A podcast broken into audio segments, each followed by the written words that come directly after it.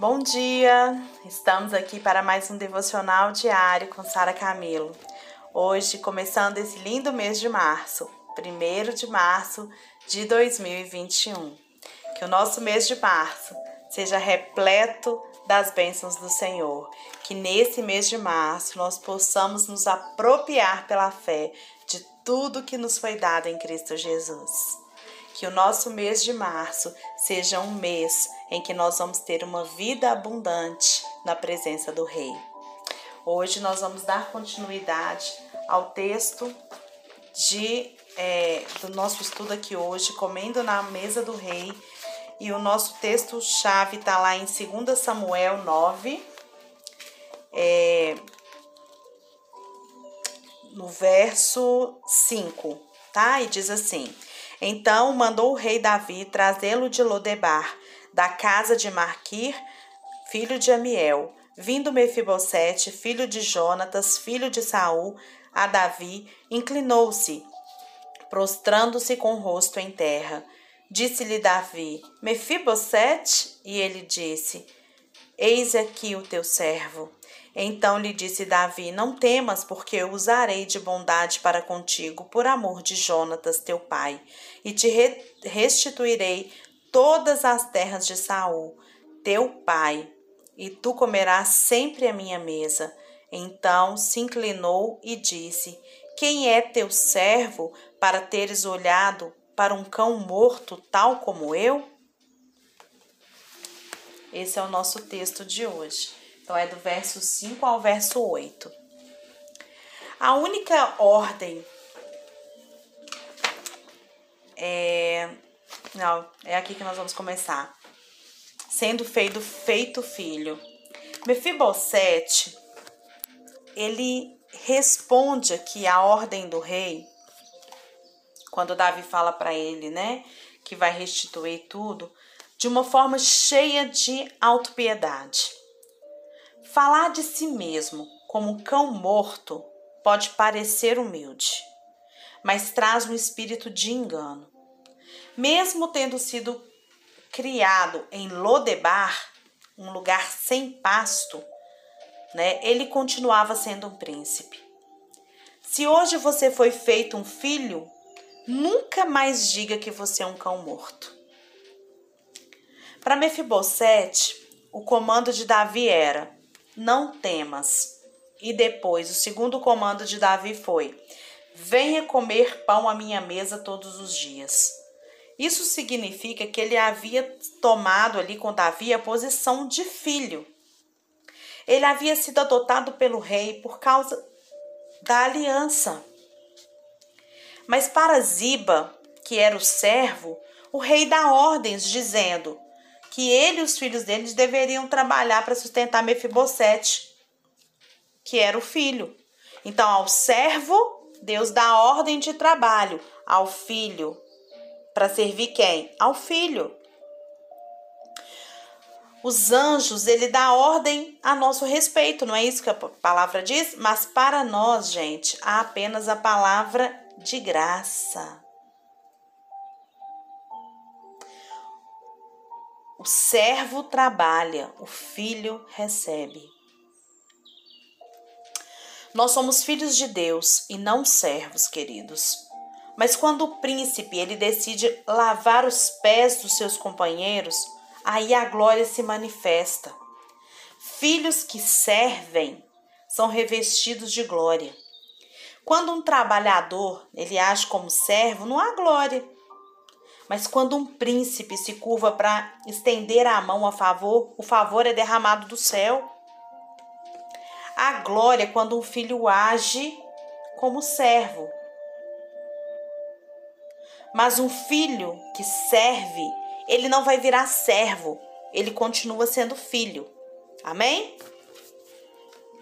A grande estratégia do diabo é nos levar a esquecer quem nós somos. A derrota é quando nós tentamos nos tornar aquilo que nós já somos. Um filho que luta para se tornar filho de um pai, ele é desonra, ele está desonrando o seu pai. No dia em que Jesus foi batizado no Rio Jordão, os céus se abriram e o pai declarou: Este é o meu filho amado. Quarenta dias depois, Jesus é levado ao deserto e o diabo vem o tentar, dizendo: Se você é filho de Deus, transforme essas pedras em pães. Não existe nada de errado em transformar pedras em pães. Mas se Jesus o fizesse, ele estaria dizendo que a palavra que Deus falou quando o céu se abriu não era suficiente, mas que ele precisava ainda fazer alguma coisa. Ele tinha que provar, ele não tinha que provar quem ele era. Bastava ele crer na palavra de Deus. E a palavra de Deus foi: Este é o meu filho amado. Mesmo ao pé da cruz, o diabo continua dizendo: Se você é filho de Deus, desce daí. Lá em Mateus 27, 40. Jesus não tinha que provar quem ele era. Presta atenção nisso. Ele precisava crer no que Deus tinha dito para ele.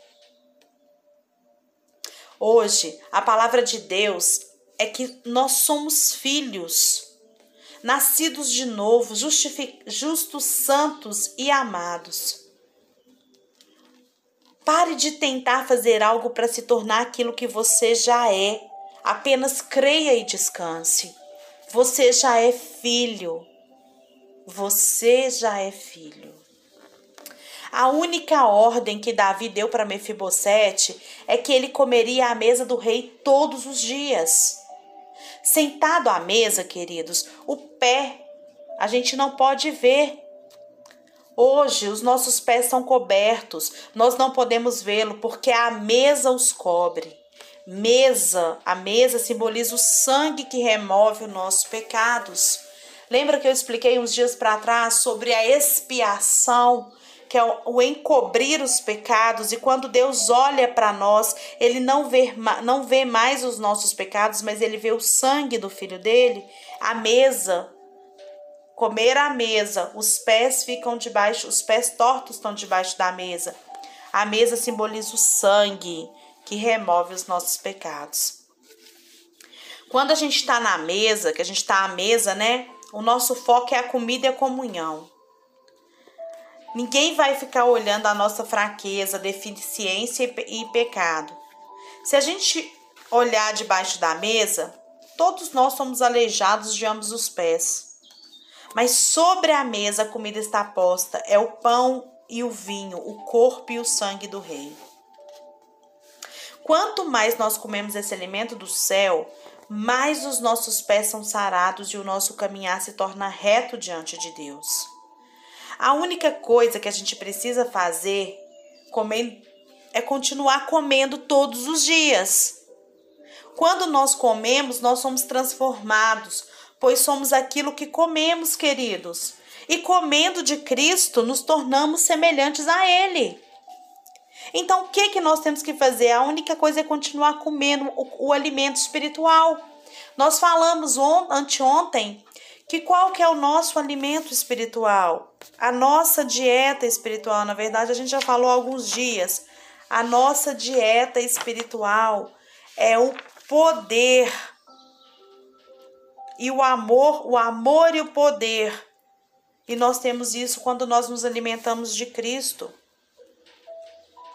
Muitas toxinas do inferno, o livro chama Detox Espiritual, né? Esse livro então presta atenção nisso.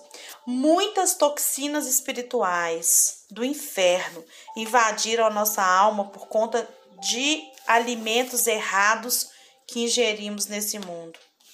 As toxinas, elas fazem com que os nossos pés fiquem ainda mais tortos, porque elas mostram que a gente sempre precisa fazer alguma coisa para consertar os pés. A maneira de nós sermos livrados dela é mudando a dieta, parar de comer dessa toxina e começar a comer da mesa do rei. Entenderam? Nós comemos do Senhor quando nós absorvemos a sua palavra, pois a palavra de Deus é espírito e vida. Mas também a gente come do Senhor quando a gente participa da ceia. O pão e o cálice, eles possuem esse poder espiritual da comunhão. Na lei, importa o que você é para Deus, mas a graça importa o que, que Deus é para você. O que Deus é para mim? Para mim, Ele é justiça. Ele é minha justiça, Ele é minha sabedoria, minha santidade, minha redenção, minha salvação. Quanto mais, queridos, consciente eu estou do que Deus é para mim, mais na graça eu estou. Isso é viver na graça. Viver na graça não é só receber essas bênçãos materiais que a gente acha que, gente, que é. Viver na graça é a gente ter essa consciência de que do que Deus é para mim. Quando eu tenho essa consciência do que Deus é para mim, mais na graça eu vivo. Agora, se os nossos pensamentos são do tipo: será que eu estou agradando a Deus? Será que Deus está irado comigo? Será que eu fiz algo de errado? Será que Deus está feliz? Assim, queridos, nós estamos o tempo todo pensando no que nós somos ou devemos ser para Deus. Ou seja, você, a gente não está vivendo, a gente está vivendo na lei e não está vivendo na graça. E esta é a razão por que as coisas continuam ruins. E por que, que as coisas ruins têm domínio sobre nós? A lei, ela nos faz ficar ocupados conosco, pensando nos nossos problemas, nas nossas dificuldades. A lei traz o olhar todo para nós, mas a graça, ela nos faz olhar para Cristo. Davi, ele disse que iria mostrar a bondade com Mefibosete por causa de Jonatas. Mefibosete, ele poderia ser um cão morto, uma pessoa desprezível. Mas agora é como se Davi dissesse para ele: Não importa o que você é para mim, mas sim o que eu sou para você por causa de Jonatas. Quando nós sabemos que tudo que Deus fez em nós é por causa de Cristo, a gente vai se tornar muito mais ousado e cheio do descanso. Você concorda? Eu não tenho que me que, que viver essa vida tentando provar quem eu sou. Eu tenho que viver uma vida de real identidade, de quem eu sou. Antes, nós éramos como Mefibosete, um cão morto cheio de vergonha e de medo, com os pés tortos, vivendo lá em Lodebar. Mas assim, como Davi mostrou bondade para Mefibosete por amor a Jonas, eu quero te dizer, meu querido, minha querida, que hoje Deus, Pai, ele mostra a sua bondade para comigo, para com você. Sabe por quê? Não é porque a gente é bom, não. Por causa do amor de Cristo. Que a gente possa pensar sobre isso e lembrar que nós somos convidados a comer na mesa do Rei. Você não precisa ficar se alimentando de coisas que não estão na mesa do Rei. E comer do Senhor é absorver da Sua palavra, é conhecer a verdade a Bíblia diz que conhecereis a verdade e ela vos libertará. Chega dessa vida de fardo pesado, de jugo pesado. Chega. Troca com o Senhor. Identifique-se no Senhor Jesus. Que o próprio Jesus diz: Meu fardo é leve, meu jugo é suave. que nesse dia, nesse mês que inicia, todos nós possamos comer da comida do Rei, comer à mesa do Rei, viver como filho, resgatar a nossa identidade de príncipe, príncipes e princesas prontos a servir, porque quando o príncipe serve, a glória é manifestada. Mas que nós possamos estabelecer essa identidade no nosso coração. Quanto mais consciente nós estamos do que Deus é para nós, mais na graça nós estamos. Amém? Pai, Na Sua presença nos colocamos agora, Deus, para agradecê-lo, Senhor, pela Sua misericórdia, Sua bondade, pelo Seu cuidado e o Seu amor com as nossas vidas. Pai, obrigada por cada palavra dessa que o Senhor revelou ao meu coração e eu tenho certeza que de todo mundo que está ouvindo. Obrigada, Senhor, porque o Senhor tem trazido o entendimento de quem nós somos em Cristo. Senhor, nós só queremos comer na Sua mesa. Chega de comer do lado de fora. Chega de comer em outro lugar que não seja a mesa. Chega, Pai. Nós queremos comer na sua mesa. Nós queremos comer a sua mesa, nós queremos comer a sua presença. Nós queremos absorver a sua palavra e nos encher tão plenamente, Senhor, que não ache mais espaço em nós Senhor, obrigado pela sua bondade e misericórdia. Pai, e nós agora tomamos posse de toda restituição, Pai, que o Senhor nos promete em Cristo. Pai, eis-nos aqui, usa-nos segundo a sua vontade. Eis-nos aqui, Senhor, como príncipes prontos para servir como servos. Mas nunca esquecendo, Pai, que somos seus filhos amados. Obrigada, muito obrigada, Jesus, por todo o preço pago por nós. Muito obrigada, Jesus, por se dispor por tanto amor, Jesus, a nos reconciliar com o Pai. Obrigada, Jesus, pela Sua maravilhosa graça. Obrigada, Jesus. Obrigada, Jesus. Obrigada, Jesus.